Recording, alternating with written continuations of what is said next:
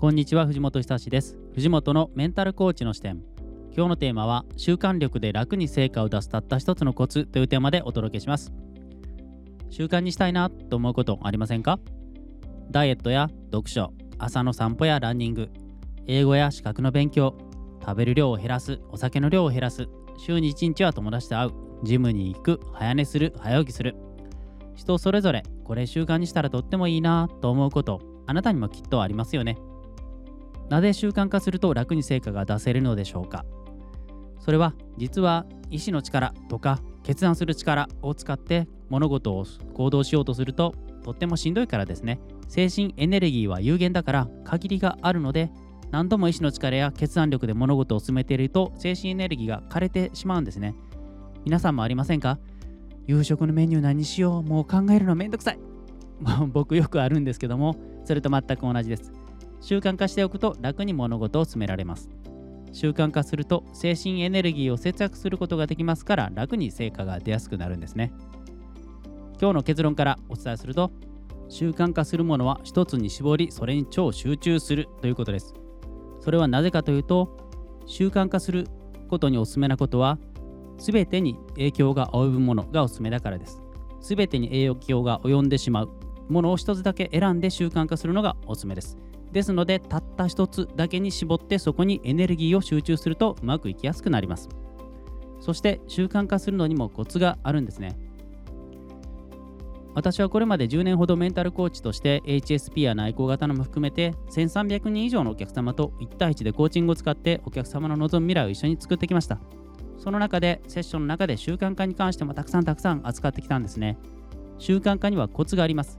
そのコツが分かると何かを習慣化するのはとても楽になります。それは習慣化のエッセンスが分かるからですね。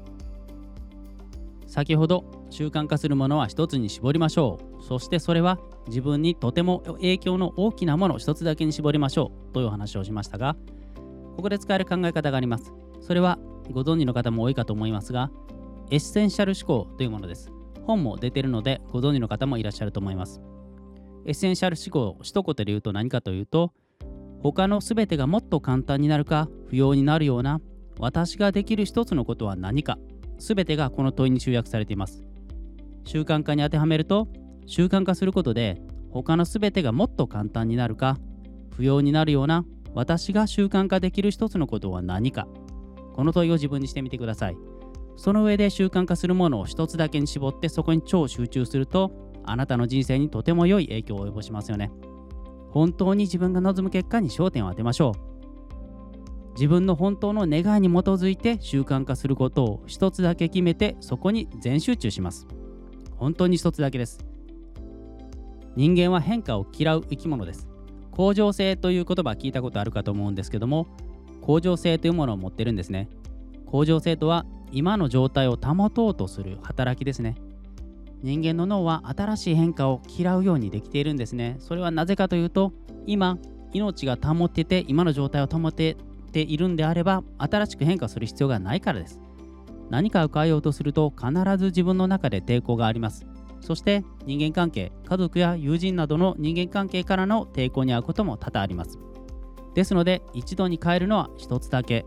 しかも小さく少しずつ変えていくと自分や周りの抵抗も少なくどんどん変化させていくことができるんですね。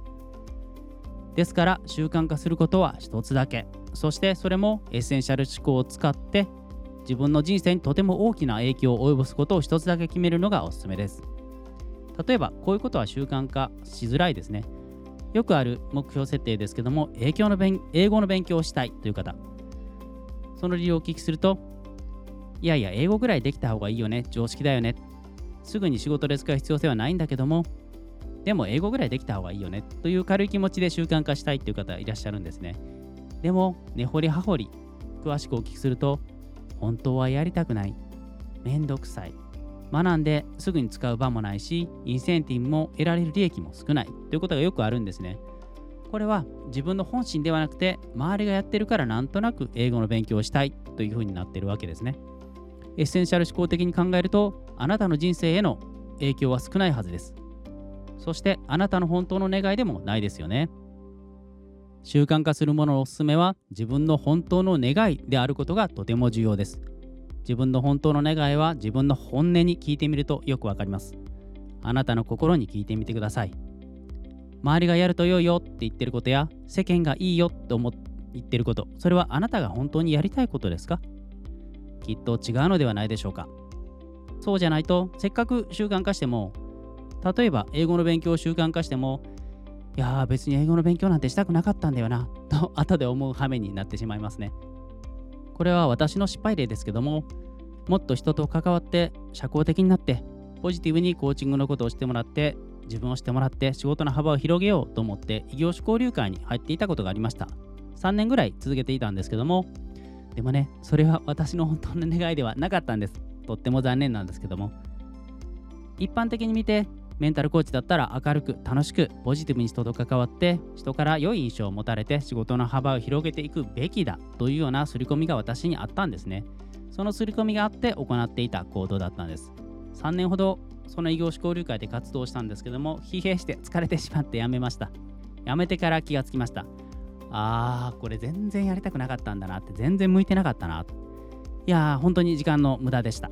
皆さんにはこんな無駄な時間を過ごしてほしくないので、ぜひ自分の本当の願いに沿って習慣化することを決めてください。そして習慣化することを決めるにはエッセンシャル思考がおすすめです。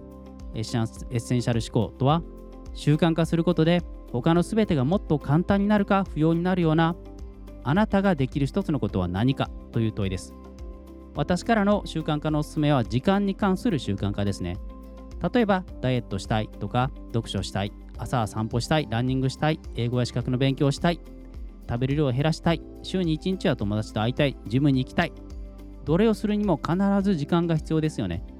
何か新しいことをしようと思うと必ず時間が必要です。何か今やってること、時間を使っていることをやめて、新しいことに時間を振り向ける必要があります。ですので、時間に関する習慣化がおすすめです。はい、今日のまとめです。習慣力で楽に成果を出すたった一つのコツは、自分の本当の願いに基づいて習慣化することを一つだけ決める。そしてそれにはエッセンシャル思考を使いましょう。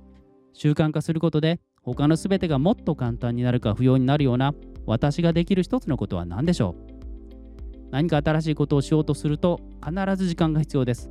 そしてそのための時間は今やってることを何か減らす必要があります。ですので時間に関する習慣化がおすすめです。今日も最後まで聞いてくださってありがとうございました。藤本のメンタルコーチの視点。感想、ご意見、こんなこと話してほしいは Twitter までいただけると嬉しいです。それではまたお会いしましょう。さようなら。